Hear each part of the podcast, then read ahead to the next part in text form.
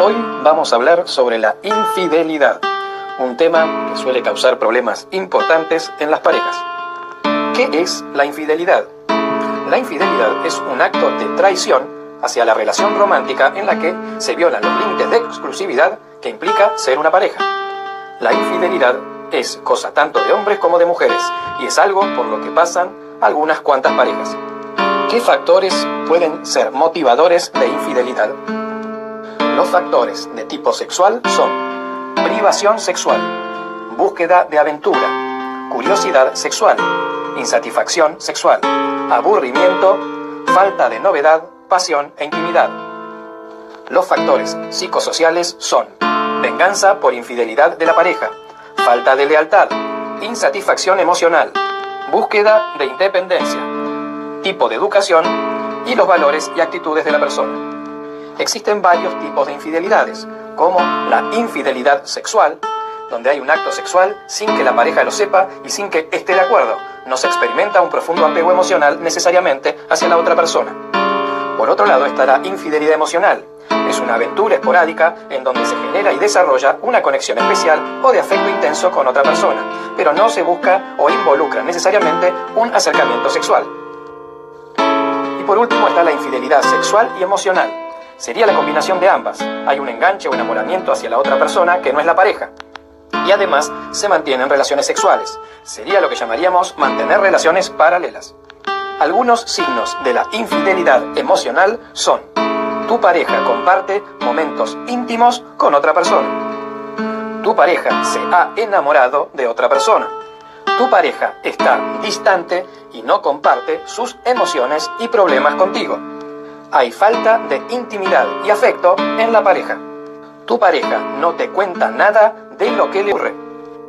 Cuando hay infidelidad emocional, cuando se establece una conexión mayor que la amistad con otra persona cuando se experimentan sentimientos románticos con otra persona, cuando se tiene la necesidad e ilusión de invertir tiempo hablando con otra persona, cuando se quiere compartir más cosas con esa persona que con la propia pareja, o cuando uno se siente enamorado sin tener contacto íntimo con esa persona.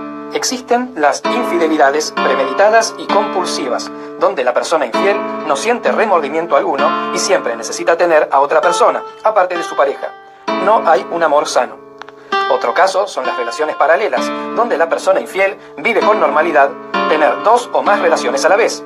La pareja oficial no sabe de la existencia de la otra persona.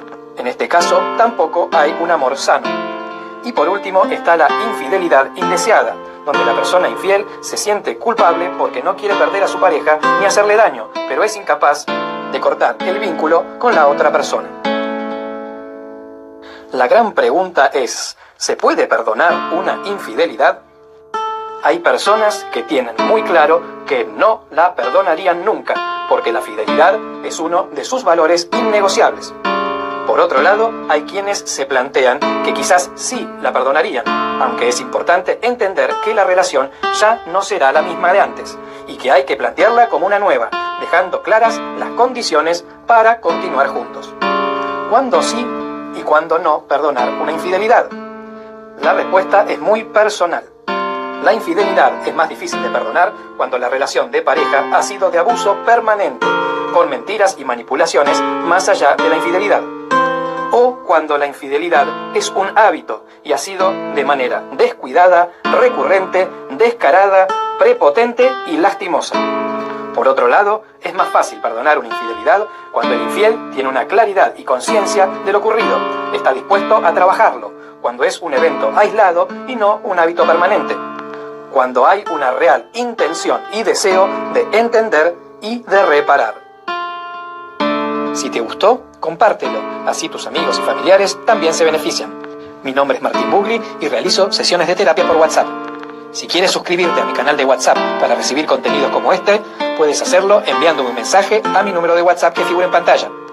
Y si quieres consultar sobre la terapia por WhatsApp, puedes mandarme un mensaje también al número de WhatsApp que figura en pantalla.